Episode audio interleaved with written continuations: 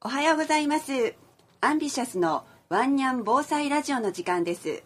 えー9月から毎月第2水曜日11時から15分間お送りしていたしておりますこの番組なんですけれども9月から始めまして、えー今日で4回目最終回となります。えー今日も、えー私湯浅と松岡です。でお送りしたいと思います、えー今日は最終回ということでゲストを2名お呼びしております、えー綾部市のドッグスクール井上の井上先生。よろしくお願いします。それと,、えー、と犬の美容室島根の大月さん。よろしくお願いします。それとスタジオ内にはいつものようにアンビシャスのセラピードッグが今日は3頭、えースタジオに入ってるんですけれどもいつものようにあの動画配信も、えー三条ラジオカフェさんの方でしていますので見ていただければ、えー15歳最年長の Q ちゃんと、はい。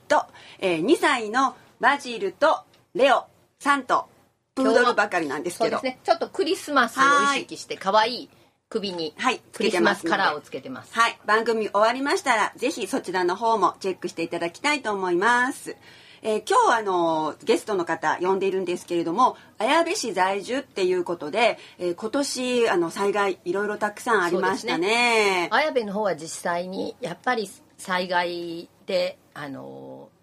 こう川であったり山であったりっていうことはあったと思うんですけども、はいあのトレーナーの先生の方からお聞きしたいですけど、やっぱりその日頃、はい何もない時に備えとくことが大事ですよね。そうですね。で、あの、ワンちゃんがやっぱりいつも、あの、同じ、あの、お家だから安心できるところに居すぎると、えっ、と、他の、えっ、と、いつもと違う環境に行くとどうしても緊張しちゃいますので、はいえっ、と、普段から少しずつ連れて行ってもらって、その環境にな慣れていくっていうことも大切だなと思いますね。それはいろんなところに連れていくということですか？やっぱり人がたくさんいるところであったりとかそうですね。ははいい。い、ろんな環境、刺激がいつもと違う環境に連れて行くことが大切かなと思いますね。あはいそうですよねやっぱり同じとこばっかりにいるとそれに慣れちゃってそのいつもと違う環境やったらいつもと違うことをしてしまうってことがやっぱり多々あるってことですかね。はい、そうですね。そうしたらやっぱりハウスっていうかあのキャリーとかクレートに入れるっていうことはやっぱり大事ですよねそうですね。やっぱり普段から、あの、慣れてる場所、お部屋なんかで少しずつキャリーに、あの、入れて、入れる練習をしてあげると、あの、他のとこでもすんなりと入れることができますので、すごい必要だなとも思いますね。そうしたら、ね。あの日頃のお手入れとかもこういうことまあワンちゃんを常に清潔にするっていうことは大事だと思うんですけども、それでやっぱりこういうことをしてるとそれがそういう時にも役に立つとか、はい。本人が落ち着くとかっていうことはあります？そうですね。あの私は仕事柄あのワンちゃんのあの体を触ってで美容の方をさせていただいてるんですけれども、あのまずあのワンちゃんがあのお店に来た時にあの必ずハウスに入ってもらうんです。はいでそのハウスに入るっていうのはやっぱり避難をする時にでもあのクレートなりあのゲージなりああいうところに入るっていうふうなことになってくるのであのこういうハウスに入る機会っていうのがあの美容に来ていただいているワンちゃんにはあると思うんですけれどもやっぱりそれをあの月1回とか2月に1回来るだけでも慣れてくるっていうことがあるので多分お家でもそういうあの出かける時とかお家でいる時とかそのハウスでの練習っていうのをされるとあの随分あの平気になってくるんじゃないかなと思います。でそれとやっぱり体を触るっていうふうなことでもあの美容に来ていて初め「いや」って言ってた子がだんだんあの触らせてくれていろんなことをさせてくれるワンちゃんになってくるんです。であの私たちに私どもに来るワンちゃんでもそういうことができるので多分その子たちもお家であの常にこういい子いい子とかで足の先をあの触ってみるとかその体を触ってみるとかすることによってあの触られても嫌がらないの緊張しないワンちゃんになるんじゃないかなと。そうですねやっぱり、うん家族じゃない人に触られるということも慣れておかないとやっぱり災害が起こってずっと家族がいられる家族が怪我してしまうとかいうこともありますし誰にでもニコニコですね、はい。なかなかそれは、難しいですけどね。あの持って生まれた性格もあるのであれですけどやっぱりえ常から心がけるっていうことですよね、ええ。そうですよね。それで美容に行っててね、その美容室いつもと違うあのお家じゃないところで、お家じゃないハウスに入るっていうのを、やっぱ経験しておくこと大事ですし、ええ。まあそうやってあの美容に行かないワンちゃんっていうのもね、あのたくさんいらっしゃると思うんですけど、はい。そういう人だったらちょっとあのお出かけの時にするとか、お友達の家のところでちょっと入らせてもらうとか、ちょちょっとそう言って心がけてやったら、あの自分でトレーニングとまでは言わないんですけど、練習ってできることがたくさんあると思うので、やっぱ飼い主さんも意識してそういうことをしておいた方がいいっていうことですよね。そうですね。あのトレーニングってなるとすごく緊張してしまっねハードルもちょっと上がっちゃいますしねなんですけど、もうこうして抱っこをしていて触る嫌なところもちょっと触ってみるとか、はいそういうことで随分変わってくると思います。そうですね。はいでもちょっとやっぱりあの自分ではなかなかそのトレーニングができないとかっていうか。と子とか、はい。やっぱすごくシャイな子とか、ええやっぱどうしても人に吠えちゃうっていう子がいると思うんですけども、まあそういう子とかはそういうあの井上先生などのトレーナーさんのところにはい。ちょっとお願いして専門家の方の助けを借りるってこともあの選択肢の中に入ってくると思うんですけどもそういうワンちゃんとかってやっぱりいらっしゃいますか？そうですね。やっぱりその問題行動が起きてからやっぱり問い合わせしていただいて、で、やっぱり、あのーひどくなってからの、あのー問題行動が多いので、あのーできるだけ早めに、あのーご相談にしていただければ、はいあの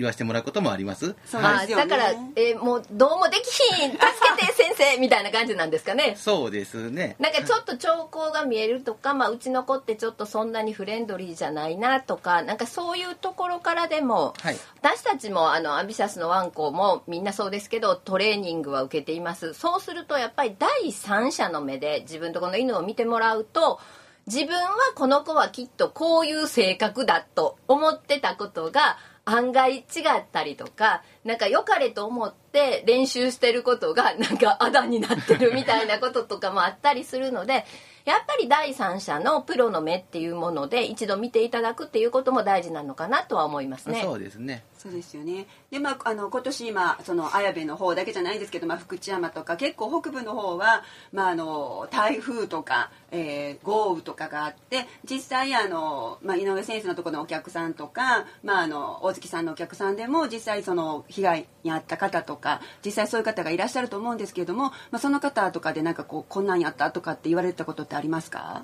そうですね。あの割とこの京都府北部というか、そのはい綾綾部だけではないんですけれども、はい。毎年やっぱりあの今年はまあ特別だったんですけど、雨の被害っていうのはどこかで何かあるんです。はい。で割とそれにあの皆さんこうなるべくこう備えるように、はい。まあ、台風とかあの雨の予測というのはあのなんとなくのあわかりますよね。でそこであのちょっとこう準備はしなければいけないっていうのがあったんあるんですけど、はい。ただ今年はもう本当に急なあの大きなことだったのであのもう至る所で崖崩れの通行止めとか あの浸水被害とか、はい。ああいうのがやっぱりありました。はい。であのやっぱりその避難をしたという方もあの実際にははいらっしゃいました。はい綾部の方とかはね、はい。あのワンちゃん連れで避難所に、はい。あの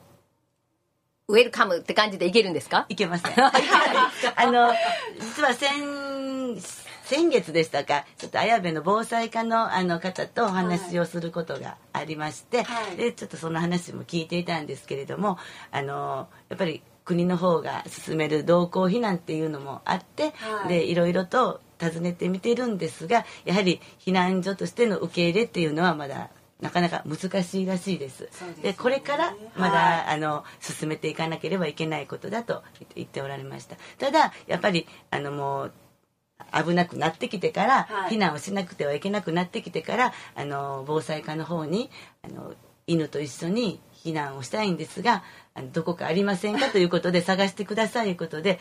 いっぱい探されてようやくあのどことはちょっとおっしゃらなかったんですけれども、はい。い一つ一箇所だけ同行で避難しても OK というところができてそこへ行ってもらったんですがなかなか難しいですということです。そう。ですまあ、よねそれはまあ京都市内とかでも、まあなかなかウェルカムっていうのはないのでね、でだから、はいもその雨がね降ったりとか風が吹きすさぶ中そう。のワンちゃん連れて行ったりとかしたらねよくあのね、今年も亀岡の方とかで避難の途中で車ごと川に流されたっていう方とかもいらっしゃったのでやっぱりそのなった時に探すっていうのはなかなかに難しいところがあるのでやっぱ事前にっていう、まあ、私たちもよく言ってるのはもう防災はその防災来る前に準備してくださいっていうのをすごく言ってくるんですけども、まあ、それはどの地域でもやっぱり一緒かなっていう感じは思いますので。でなんか常からやっぱりそのアンテナ張ってって自分の地域だったらワンちゃん連れて猫ちゃん連れてっていうかそのペットをね連れて行けるところはあるのかどうかみたいなところをやっぱり行政さんの行事にも出たりとか地域のつながりがあったりしながらあの自分でチェックしとかないといけないってことですよね。今年あの特に感じたのがあのあの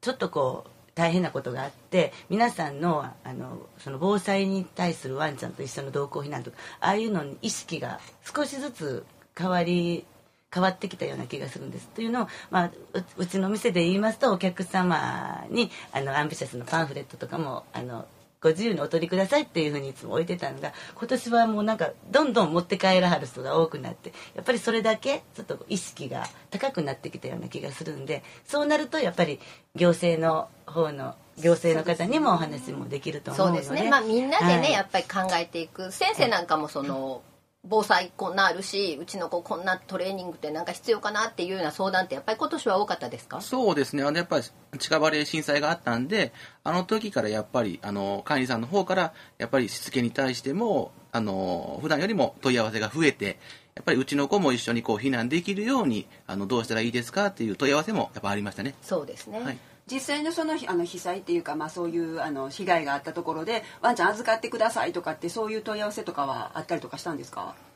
うん、そうですね。うちにもやっぱり、あの、やっぱり、あの、後、後片付けとか、その期間、やっぱり、うちのこう面倒見れへんから、お願いできますかという問い合わせはありましたね。やっぱりね、はい、そういう時にやっぱり、あの、まあ、自分とこだけじゃなくって、そういうあの、スクールさんとか、あとその、まあ、ね、トリミングサロン美容室とかで、まあ、ちょっと預かってもらえへんやろかっていうのがあるとやっぱりあの飼い主としてもね絶対自分一人で面倒見なあかんわって思ってんのとあの気持ちが違いますから日頃からそういうあのお付き合いっていうのを大事にしてねたまにねそのスクールでちょっと一泊預かってくださいとかあの美容室で一泊預かってくださいっていうのをしておけばワンちゃんもやっぱりストレスがね初めてこう飼い主さんと離れるよりかはあのないと思いますのでやっぱ日頃からのそういう準備っていうのは大事ですよね。そうですね。やっぱり必ず一緒にあの連れて行かないといけないわけではなく、やっぱりその子自体の一番ベストな方法っていうのをやっぱり飼い主が考えてあげないとね。私こっちの方がいいですとは言わないんでね。そうですよね。だからやっぱりあの、うん、あの日頃からの準備、それはまあ飼い主さんももちろんなんですけれども、ワンちゃんも日頃からやっぱり準備しておくっていうことが。そうですね。今年もアンビシャスももうバタバタバタっと防災はたくさんやってきましたが、はいあのーはい、やっと人年内はやっと選手で一段落しましたやっぱりあの問い合わせもたくさんあのさっき言われたみたいにあの今年はやっぱり被災っていうかね被害が多かったのであのアンビシャスの方にもいつもあんま京都市内とかが多いんですけれども大阪の方とかからもあのかなり問い合わせがやっぱ地震がね大阪北部の方ありましたので、あったのでやっぱりあのたくさんいただきました。で、えー、大きいあのイベントはもうあのこの前の、えー、日曜日にえー、都防災フェスタってことで梅小路公園であの防災フェスタをさせていただいて、まあ、それがちょっと一段落なんですけども。中行の総合防災も同じ日に、はい、あの梅小路組とあの、はい、中行組とえー、とまたあの来年は1月19日に十条の動物愛護センターの方でイベントありますしまた3月の11日にはゼストのお池の方で、ね、あの私たちが毎年させていただいているイベントをさせていただきます。ですのでその興味ある方はそちらの方に来ていただいてもいいかと思います、えっと、今回あのこの4回の番組なんですけれども、えーと、京都地域創造基金さんの助成金でさせていただきました。また来年もできたらいいなと思います。どうも今日はありがとうございました。ありがとうございました